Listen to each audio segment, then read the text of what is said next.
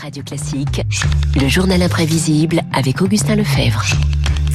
Bonjour Augustin Lefebvre. Bonjour Fabrice, bonjour à tous. Il est 8h moins 10. Euh, bah, D'habitude, on va parler de quelqu'un qui s'exprimait plutôt à, à 13h, une figure de la télévision française qui est disparue hier. Jean-Pierre Pernaud, qui a succombé à son cancer du poumon. Il avait 71 ans. Augustin, on va revenir ce matin sur l'itinéraire de celui qui a accompagné, qui nous a accompagné des millions de Français pendant des années. Un itinéraire commencé en 1972, première apparition télé de JPP. Le Picard a 22 ans, une mèche, pas de lunettes, la voix un peu moins assurée que ce qu'on connaîtra ensuite, mais déjà journaliste. Nous sommes à côté du puits où Sylvain est tombé il y a trois jours. Et à côté de moi, monsieur, vous avez trouvé, c'est vous qui avez trouvé Sylvain. Comment avez-vous vu qu'il était là Il devient titulaire du 13h après la privatisation de TF1, remplaçant Yves Mourouzi qui s'y opposait 22 février 1988.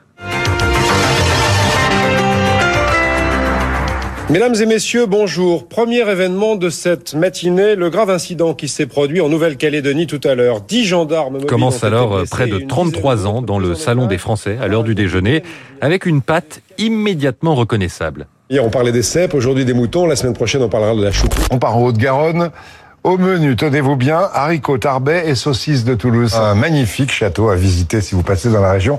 La baie de Somme, le Crotoy, Saint-Valéry, le Marcanterre, la chasse, les huttes, la gastronomie, toute la semaine dans ce Cher pays de mon enfant. Alors, il faut voir les étoiles briller dans ses yeux quand il évoque euh, ces sujets, des sujets inspirés par la lecture de la presse régionale, mise en image par un réseau de correspondants en région qu'il se targuait d'avoir créé. Un objectif, la proximité. Un bon journal, c'est un journal où on est proche des gens et des préoccupations des gens. C'est d'être à la fois dans l'actualité et à côté de ça, de montrer les richesses du patrimoine et puis la vie des gens. À quoi on pense en ce moment? Est-ce qu'on en a ras-le-bol de se balader avec un masque? Mm. Est-ce qu'on en a ras-le-bol de voir les théâtres fermés, etc. Une recette euh, qui marche. Jean-Pierre Pernaud double les audiences du 13h. Il dépasse régulièrement les 40% de part d'audience. Moi aussi, j'avais les, yeux qui brillent devant tous les, sujets de, ah bah Jean-Pierre Pernaud, bien sûr. Ça fait envie. En tout cas, sa vision du journalisme, bon, lui avait attiré quand même quelques critiques, Augustin. Alors, il n'aurait pas assez traité euh, l'actualité internationale ou politique dans ses 13 heures.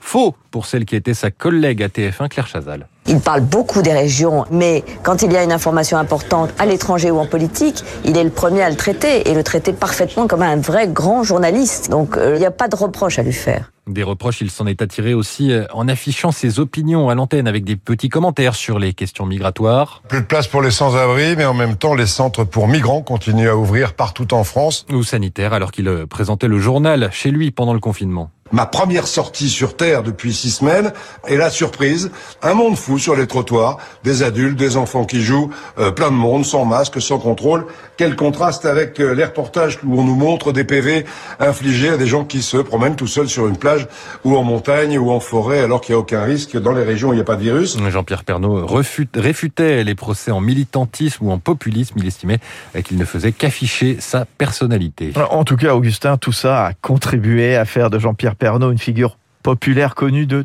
tous les Français. Et oui, pour euh, Fabrice Lucchini, névrosé, c'est le Français normal qu'il rêve d'être. Et moi, je préférerais être Pernaud.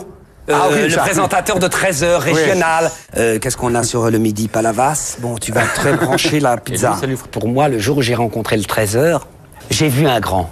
J'ai vu un homme normal, tu vois. L'écrivain euh, Michel Houellebecq, qui défend l'idée selon laquelle l'économie française devrait se recentrer sur le tourisme, son patrimoine, sa gastronomie, eh bien, il en a fait un visionnaire, un personnage de son roman. C'est un visionnaire dans la mesure où la ruralité en général, quelles que soient les formes qu'elles prendront, est, est l'avenir en réalité. Euh, la France est le pays européen qui a le plus de chances de survivre en réalité, économiquement. C'est celui qui a le plus de choses à vendre dans ce que les nouveaux riches recherchent. Cette figure populaire quittera finalement le quotidien des Français le 18 décembre 2020. Je m'y prépare depuis des mois et pourtant ben, j'ai du mal à garder la tête froide. Merci euh, à tous. Dernier au revoir. Je vous embrasse du fond du cœur. Merci. Je vous aime. Je vous oublierai. Jamais. Il faut dire que le journaliste est malade d'un cancer de la prostate puis un cancer des poumons. Oui, et après son départ du Trésor, il avait mis d'ailleurs sa notoriété au service de la prévention médicale. il voulait inciter au dépistage, faire évoluer la façon dont on parle du cancer dans la société. Il faisait part aussi de ses regrets.